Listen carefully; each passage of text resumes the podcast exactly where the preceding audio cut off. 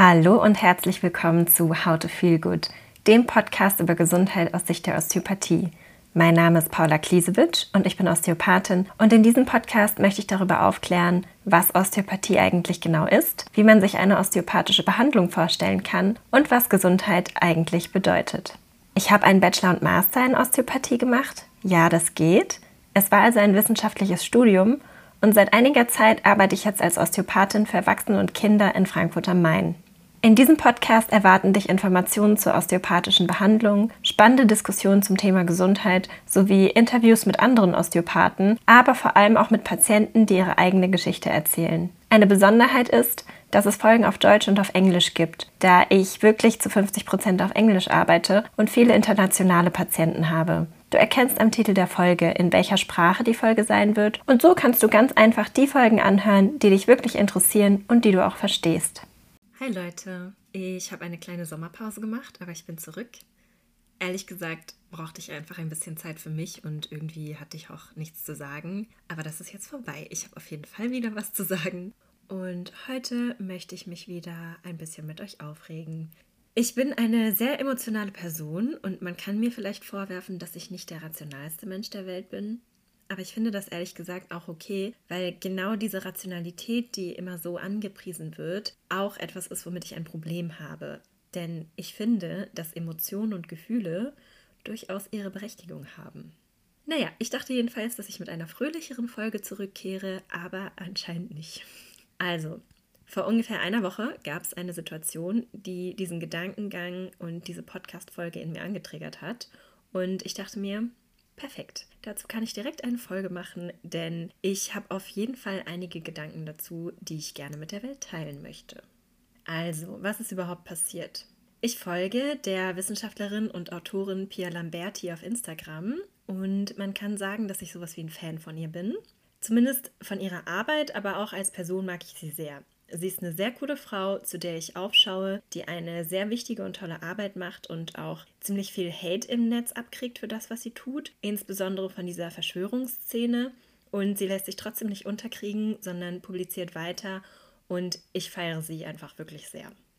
Also, Pia Lamberti ist Sozialpsychologin und forscht insbesondere zu Verschwörungsideologien und hat dazu auch schon einige Bücher publiziert nämlich Fake Facts, wie Verschwörungstheorien unser Denken bestimmen und True Facts, was gegen Verschwörungserzählungen wirklich hilft.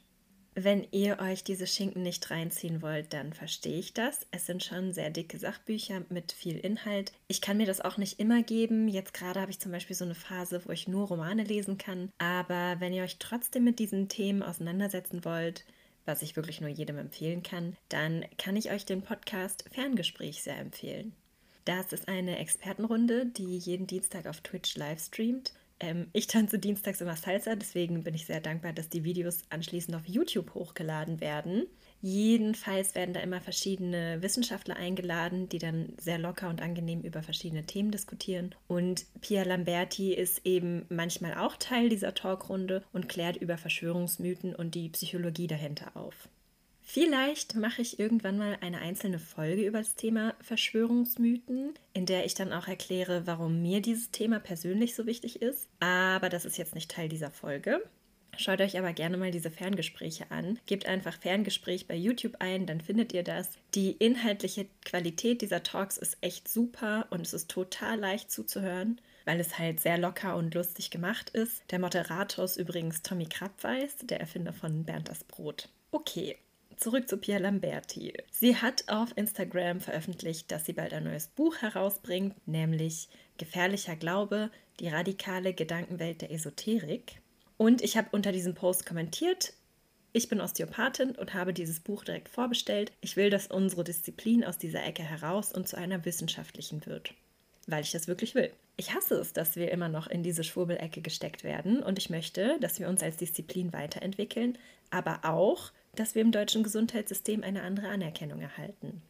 Dann hat so eine Beate, das ist jetzt nicht ihr wirklicher Instagram-Name, aber ich werde sie so nennen, unter meinem Kommentar kommentiert, Osteopathie ist aber nicht wissenschaftlich. Daraufhin habe ich geantwortet, wir arbeiten daran, auch die Osteopathie darf sich weiterentwickeln. Daraufhin sie, dann soll sie mal voranmachen. Jetzt ist sie auf jeden Fall noch gut in der Esoterik-Ecke aufgehoben. Und dann hat sie noch so einen grinsenden Smiley gepostet. Ich habe daraufhin dann nicht weiter geantwortet, weil ich irgendwie keinen Sinn darin sehe, so Diskussionen in Kommentarspalten zu führen. Aber ich habe mir Barbaras Profil angeschaut und sie macht Aufklärung über Migräne und arbeitet mit irgendeiner Schmerzklinik zusammen. Aber in dieser kleinen Kommentardiskussion spiegelt sich einfach etwas wider, was den Diskurs über Gesundheit in Therapie in Deutschland perfekt darstellt. Ich habe ja schon mal Podcast-Folgen über die Themen Osteopathie und Wissenschaftlichkeit und auch über die Geschichte der Osteopathie gemacht. Ich werde mich jetzt hier nicht wiederholen. Hört euch die Folgen einfach an, wenn sie euch interessieren. Aber kurz gesagt, in Deutschland ist die Osteopathie noch deutlich weniger etabliert als in anderen europäischen Ländern und auch anders ins Gesundheitssystem eingearbeitet. Zum Beispiel sind wir Osteopathen, sofern wir nicht auch Ärzte sind, gezwungen als Heilpraktiker zu arbeiten. Das heißt, mein Bachelor und mein Master of Science in Osteopathie bringen mir hier in Deutschland gar nichts, sofern ich nicht auch Heilpraktikerin bin. Gleichzeitig kann sich aber auch jeder Heilpraktiker einfach Osteopath nennen und Osteopathie anbieten, völlig egal, ob er jemals auch nur einen Wochenendkurs dazu gemacht hat oder nicht. Dass das völlig fahrlässig den Patienten gegenüber ist, ist keine Frage. Das Problem liegt aber nicht bei der Osteopathie als Disziplin, sondern in der Politik. Solange wir kein eigenständiger Beruf sind, kommen wir aus dieser Falle auch nicht heraus. Aber darüber will ich jetzt eigentlich gar nicht reden. Mir geht es vielmehr darum, wie die Wissenschaftscommunity sich in diesem Aspekt verhält. Also, ich habe einen wissenschaftlichen Abschluss in Osteopathie, den ich nicht hätte machen müssen. Ich hätte auch einfach eine deutlich günstigere Ausbildung machen können, denn solange ich Heilpraktikerin bin, darf ich ja anbieten, was ich will. Das war für mich aber keine Option, denn ich liebe die Osteopathie und ich liebe sie auch als wissenschaftliche Disziplin. Für mich sind Wissenschaft und Osteopathie untrennbar miteinander verbunden. Aber es gibt ein Phänomen, das ich übrigens auch nur hier in Deutschland erlebe und das ich euch jetzt mal näher beschreiben möchte. Also, ich selbst sehe mich schon als Teil der Wissenschaftscommunity. Ich forsche zwar nicht aktiv, aber ich konsumiere sehr viel diesen Wissenschaftscontent, den man vor allem auf Social Media so findet. Und irgendwie ist dieser Podcast, den ich hier mache, auch so etwas wie Wissenschaftskommunikation, weil ich über eine Disziplin im Gesundheitswesen aufkläre, über die einfach noch viel Unklarheit besteht. Das Ferngespräch, das ich vorhin erwähnt habe, ist für mich ein hervorragendes Beispiel für sehr gelungene Wissenschaftskommunikation. Ich finde, die machen da wirklich eine großartige Arbeit und durch diese Talks habe ich sehr viel über die Welt, über unsere Gesellschaft, aber auch über mich gelernt. Aber genau diese Community neigt leider manchmal zu Arroganz und Engstirnigkeit, so wie diese Bärbel. Es geht mir hier nicht darum, über Fakten zu diskutieren, weil Fakten sind Fakten und keine Meinung und darüber brauchen wir auch nicht zu diskutieren. Das gleiche gilt auch für Zahlen. Aber was wir hier in Deutschland vergessen ist, Menschen sind keine Zahlen und Medizin ist keine reine Naturwissenschaft. Natürlich gibt es in der Medizin naturwissenschaftliche Anteile, Physik, Chemie, Biologie, Physiologie. Das alles sind naturwissenschaftliche Disziplinen, die die Medizin ausmachen und die uns ein Grundverständnis für den menschlichen Körper ermöglichen, die uns zum Beispiel auch Medikamentenforschung ermöglichen. Aber das alleine ist nicht Medizin. Medizin bedeutet auch Psychologie, Sozialpsychologie, Philosophie. Ein Mensch ist nicht einfach nur ein biologischer Körper, der optimal zu funktionieren hat. Ein Mensch bewegt sich immer in einem Kontext. Er hat eine Geschichte, er lebt irgendwo, er hat ein soziokulturelles Umfeld und er hat Wünsche, Träume und so weiter. Deswegen kann man vielleicht Ähnlichkeiten zwischen Migränepatienten festmachen, aber ein Patient wird niemals dem anderen gleichen. Wir dürfen das in der Behandlung von Patienten niemals vergessen, denn wir behandeln alle Patienten und nicht Krankheiten. Wenn wir von evidenzbasierter Medizin sprechen, dann sollte diese ein Werkzeug sein, aber nicht das Ziel an sich. Das Ziel sollte immer die bestmögliche Versorgung des Patienten sein. Und das ist das, was in Deutschland aber nicht passiert. Ich arbeite und lebe ja in Frankfurt, das ist eine sehr internationale Stadt, und ungefähr die Hälfte meiner Patienten und meiner Freunde kommt nicht aus Deutschland, sondern arbeitet nur hier.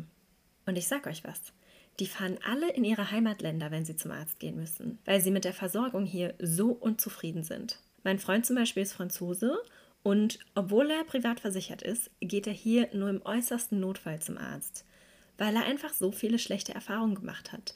Und die gesundheitliche Versorgung, sprich den Umgang mit Patienten, in Frankreich besser findet. Und genau das höre ich tagtäglich von meinen Freunden und von meinen Patienten. Die bekommen Rückenschmerzen und bevorzugen es, lieber in drei Wochen in ihrem Heimatland zum Orthopäden zu gehen, als hier bei uns.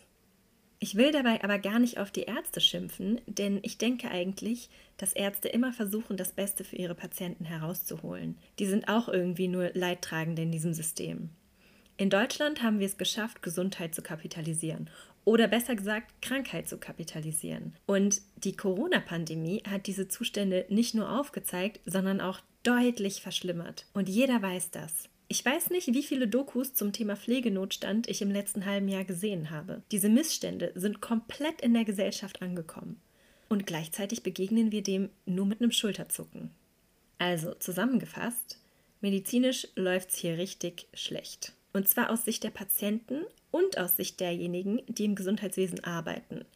Frag mal einen Hausarzt, einen Chirurgen, einen Pfleger, einen Notfallsanitäter und einen Medizinstudenten, ob sie mit ihren Arbeitsumständen zufrieden sind. Ob sie das Gefühl haben, ihren Patienten wirklich helfen zu können. Und frag mal Patienten mit Long-Covid, einen mit Bandscheibenvorfall und einen Migräniker, ob sie mit ihrer Versorgung zufrieden sind. Nein, niemand ist das. Ich bin's auch nicht und ich vermeide es auch, zum Arzt zu gehen, wenn ich nicht unbedingt muss. Obwohl ich einen sehr guten und menschlichen Hausarzt habe. Für den muss ich mal kurz eine Land zu brechen. Also, wenn ihr Tipps für eine gute Hausarztpraxis in Frankfurt braucht, dann schreibt mir. okay, zurück zu Brigitte und ihrer evidenzbasierten Medizin. Wenn wir den Patienten und sein Wohlergehen und seine Gesundheit als Ausgangspunkt und als Ziel der Behandlung und der medizinischen Forschung definieren, dann ist die evidenzbasierte Medizin ein Weg, wie wir dahin kommen können. Ich wiederhole, sie selbst sollte nicht das Ziel und der Mittelpunkt unserer Arbeit sein. Das Ziel und der Mittelpunkt sind immer der Patient. Wenn wir also eine Patientenpopulation mit einem bestimmten Beschwerdebild haben, zum Beispiel Migräne, dann können wir uns diese Population anschauen und erforschen, was da los ist und wie man diesen Menschen bestmöglich helfen kann. Dafür macht man medizinische Studien, im besten Fall randomisierte, kontrollierte und vergleicht dann die Ergebnisse in Meta-Analysen, diskutiert diese und wird so schlauer und schlauer. Daraufhin entwickelt man Leitlinien für die Therapie, damit alle Behandler wissen, was man alles Schönes gegen Migräne unternehmen kann, damit es den Patienten besser geht. So der optimale Weg. Man schaut also auf Gemeinsamkeiten der Population, man probiert Sachen aus, man schaut, was verändert sich. Genau so sollte medizinische Forschung meiner Meinung nach natürlich auch laufen. Also versteht mich nicht falsch, ich kritisiere natürlich nicht das Konzept evidenzbasierte Medizin. Natürlich bin ich eine Befürworterin der Evidenz. Evidenzbasiert bedeutet einfach, man schaut, was statistisch gesehen bei vielen Menschen funktioniert und wendet dann dieses Verfahren an. Wichtig ist nur, dass wir dabei nicht vergessen, dass das Verfahren selbst nicht im Zentrum der Behandlung stehen sollte, sondern der Patient mit seinen Bedürfnissen. Ich als Osteopathin habe leider in Deutschland nicht die Möglichkeit zu forschen. Ich habe in der Folge Osteopathie und Wissenschaft schon erklärt, warum. Ich hätte es gerne, dass wir mehr Studien zur Wirksamkeit der Osteopathie machen und so auch die Evidenz darlegen, aber uns wird hier halt nicht mal die Möglichkeit gegeben, das zu tun. Dafür habe ich ein anderes Privileg und zwar darf ich sehr intensiv am Patienten arbeiten. Meine Behandlungen gehen eine bis eineinhalb Stunden und wenn ich will und mein Patient das gerade braucht, kann ich mir 40 Minuten lang anhören, wie mein Gegenüber sich gerade fühlt. Ich kann eine Beziehung aufbauen und wir schauen gemeinsam, was gut tut und was die individuellen Bedürfnisse des Menschen und seines Körpers sind. Ich kann komplett verstehen, dass viele Ärzte uns für dieses Privileg verfluchen, das ihnen selbst verwehrt ist, das ist das Gute daran, dass wir so eine Schattendisziplin sind. Wir haben die Möglichkeit, den Patienten wirklich in den Fokus der Behandlung zu rücken, weil wir nur so halb innerhalb der Regeln des Gesundheitssystems spielen. Uns dafür die Schuld in die Schuhe zu schieben, ist aber falsch, denn wir machen die Regeln nicht. Das ist wirklich eine politische Frage. Abgesehen davon, niemand zwingt Patienten zu uns zu kommen. Sie entscheiden sich freiwillig, entweder weil sie sich vom Gesundheitssystem abgehängt fühlen oder weil sie in dieser Hinsicht einfach schon alles versucht haben und sich trotzdem nicht besser fühlen. Das ist nämlich bei uns in den Praxen die Regel.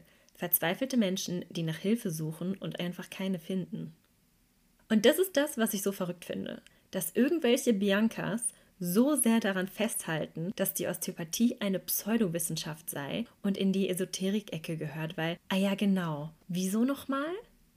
Weil wir uns mindestens eine Stunde Zeit nehmen? Weil wir auf der Grundlage der Anatomie und Physiologie des Körpers arbeiten? Weil wir die Zeit haben, uns den soziokulturellen Kontext und die Geschichte des Patienten anzuschauen? Was genau ist an uns eigentlich so esoterisch, Belinda? Ich glaube, ich weiß, was sie meint. Sie meint zwei Dinge. Erstens, dass es nicht ausreichend empirische Forschung zur Osteopathie gibt, die ihre Wirksamkeit belegt. Mm, to be honest, dagegen kann ich nichts sagen. Die gibt es wirklich nicht. Das liegt aber nicht daran, dass die Wirksamkeit nicht belegbar wäre. Das liegt daran, dass niemand osteopathische Forschung fördert. Es gibt keine Lobby für Osteopathie. Erst recht nicht in Deutschland. Ich selbst kenne super viele junge, motivierte Osteopathen, die klinisch geforscht haben und es jederzeit wieder tun würden, die sich ebenfalls für die Wissenschaftlichkeit der Osteopathie einsetzen. Aber es gibt einfach kein Institut, das größere osteopathische Forschung ermöglichen würde. Aber wirft das nicht uns Osteopathen oder unserer Disziplin vor, Benita? Und worauf sie sich vermutlich auch bezieht, sind die Gründerväter der Osteopathie, die vor 150 Jahren angefangen haben, basierend auf der Anatomie und Physiologie des Körpers manuelle Therapien zu entwickeln, die zum Ziel hatten, körpereigene Funktionen zu verbessern. Was solche Babettes dann anführen, ist, dass zwei dieser Gründerväter religiös waren und sich im 19. Jahrhundert von den Trends der Zeit haben inspirieren lassen. Trends wie zum Beispiel Spiritismus. Leute, zur gleichen Zeit wurden Frauen von irgendwelchen Psychologen als hysterisch bezeichnet und in sogenannten Irrenanstalten gequält. In jeder medizinischen Disziplin gab und gibt es Irrwege.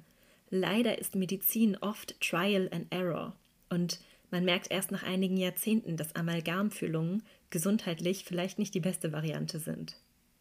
Aber kein heute praktizierender Osteopath versteht die Schriften unserer Gründerväter als Bibel. Wir verstehen sie als unsere Ursprünge, aber man muss doch alles, was man liest, in den Kontext der Zeit einordnen, oder nicht?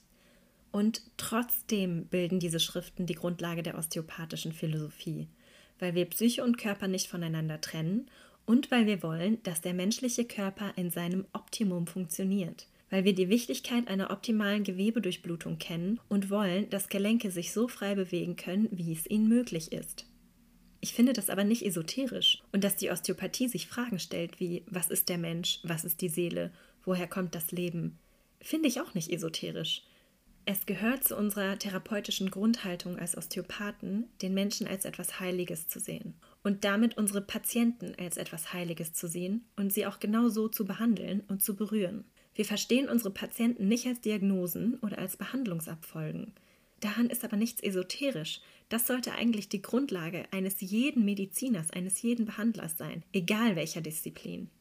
Und dann auch noch zu implizieren, die Osteopathie habe sich in den letzten 150 Jahren nicht weiterentwickelt, ist eine Frechheit. Beatrice, mit welchem Recht behauptest du das eigentlich? Weißt du überhaupt, was wir machen? Okay, ich fange an, langsam passiv-aggressiv zu werden, ihr merkt es. Aber diese hochnäsigen Kommentare aus dieser Richtung, die sich wirklich auf nichts stützen, die neuere Forschung komplett außer Acht lassen und dann sowas anführen wie, aber Andrew Taylor Still hat an Seancen teilgenommen. Das ist für mich so lächerlich, dass ich auch irgendwie nicht nur rational darauf antworten kann. Übrigens hat Pia Lamberti meinen Kommentar geliked. Sie hat mit dieser Diskussion auch nichts zu tun. Sie ist einfach eine coole Person, die coole Arbeit macht. Also, ich fasse meine Stichpunkte jetzt nochmal ein bisschen gemäßigter zusammen. Erstens, es mangelt an Forschung in der Osteopathie. Das liegt aber nicht an uns oder an der Osteopathie, sondern daran, dass wir in Deutschland so etwas wie eine Schattendisziplin sind, die nur so halb existiert. Zweitens, international wird geforscht und da gibt es diese seltsame Diskussion auch nicht. In Italien ist es zum Beispiel völlig normal, dass Osteopathen in Krankenhäusern arbeiten und so Patienten unterstützen. Drittens, diese Lösung, dass wir Heilpraktiker sind, ist Fluch und Segen für die Patienten zugleich. Erstens kann man als Patient echt nicht wissen, was für ein in Anführungszeichen Osteopath da vor einem sitzt. Andererseits ermöglicht es uns Osteopathen, unabhängig von Zeitvorgaben und Behandlungsvorschriften zu arbeiten. Wir können einfach individuell mit dem Patienten entscheiden, was dran ist. Viertens, niemand nimmt die Schriften der Gründerväter heute noch wörtlich. Osteopathie ist keine Religion. Und fünftens, wenn wirklich das Wohle des Patienten bei diesen Diskussionen im Vordergrund stehen würde, dann würde man uns fragen, hey, was sind denn eure Denk- und Behandlungsansätze zum Thema Migräne? Und nicht irgendwelche arroganten Instagram-Kommentare posten. Aber ich will auch nicht so negativ sein. Diese Bonanza ist nur irgendeine Person, die zum Glück nicht die Meinung der Mehrheit widerspiegelt. Insgesamt finde ich, dass wir in eine ganz gute Richtung gehen, Immer mehr Ärzte möchten von sich aus mit uns zusammenarbeiten und überweisen gerne an Osteopathen. Immer mehr Patienten können für sich selbst einordnen, wann sie welche Art von Hilfe brauchen. Und immer mehr Forschung belegt die Zusammenhänge von Psyche und Körper, sodass diese weniger abstrakt erscheinen.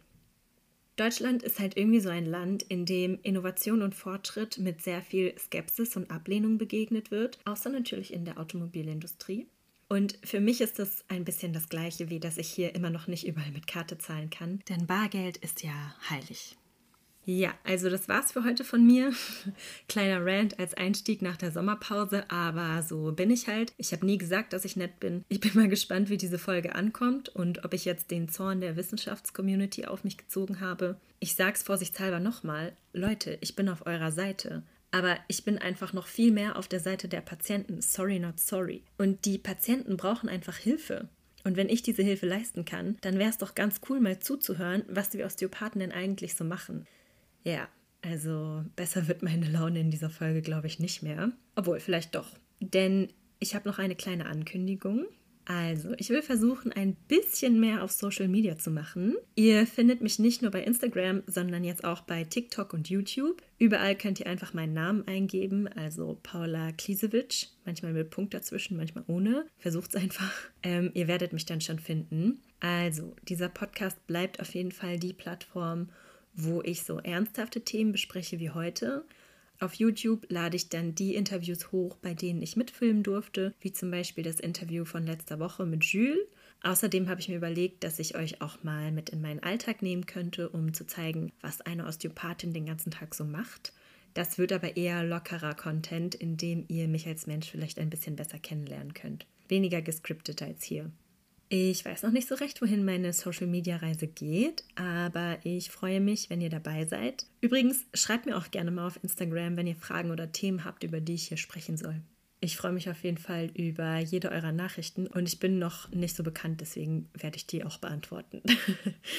das war's für heute, Leute. Ciao. Wenn du interessiert daran bist, noch mehr über Gesundheit und Osteopathie zu erfahren, dann abonniere diesen Podcast. Wenn du gerne einen Termin bei mir buchen möchtest, dann geh einfach auf den Link in der Folgenbeschreibung oder auf www.polewski.de. Dort kannst du dir ganz bequem einen Osteopathietermin bei mir in Frankfurt am Main buchen. Wenn du Fragen, Anregungen oder Ideen hast, schreib mir gerne auf Instagram unter paula.klisewitsch. Ich freue mich darauf, von dir zu hören. Bis zum nächsten Mal.